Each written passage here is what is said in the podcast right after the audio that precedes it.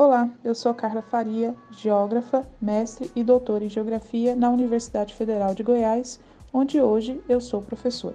A minha contribuição ao Educa Periferia é sobre um tema muito importante para a cidade: impermeabilização do solo. O tema de hoje é impermeabilização do solo um processo tão comum que acontece nas cidades e que corresponde ao ato de concretarmos as calçadas, quintais e arruamentos. Mas para entendermos os efeitos da impermeabilização, precisamos lembrar quem é o solo. Solo é essa superfície que pisamos, plantamos e construímos. Formado pela decomposição de rochas ao longo de milhares de anos, influenciado pelo clima, relevo e vegetação, ele é um recurso não renovável, exatamente pelo tempo necessário para sua formação, mas é fundamental para a manutenção da sociedade. A agregação de seus componentes, de partículas minerais e orgânicas, desenvolvem espaços que são chamados de poros. Os poros são importantes para o transporte da água da chuva para o interior do solo e, assim, alimentar as raízes das plantas e realizar a recarga de poços, cisternas, rios e córregos. Portanto,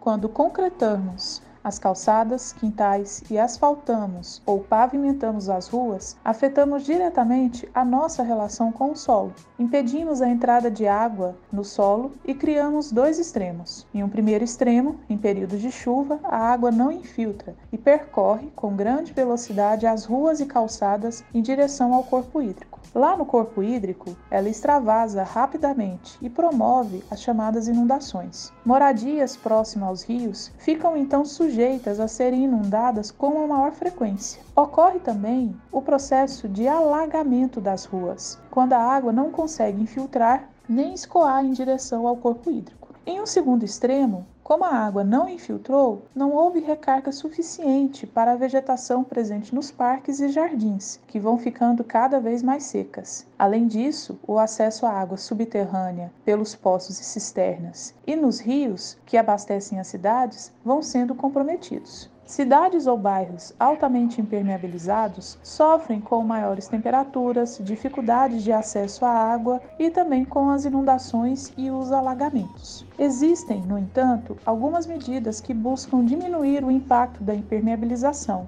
a construção de calçadas permeáveis, jardins de chuva, trincheiras e poços de infiltração são obras que garantem a ocupação dos poros do solo com a água. Além disso, há a necessidade de seguirmos as normas das prefeituras e não concretarmos todo o quintal pois apenas uma parte dele, que é chamada de índice, pode ser impermeabilizado. Procure os códigos de edificação de sua cidade para se informar qual é o índice adequado para a sua região. Devemos nos preocupar ainda em cuidar para que a impermeabilização não ultrapasse a capacidade necessária e possível para não comprometer a qualidade e os benefícios que os solos garantem para nós.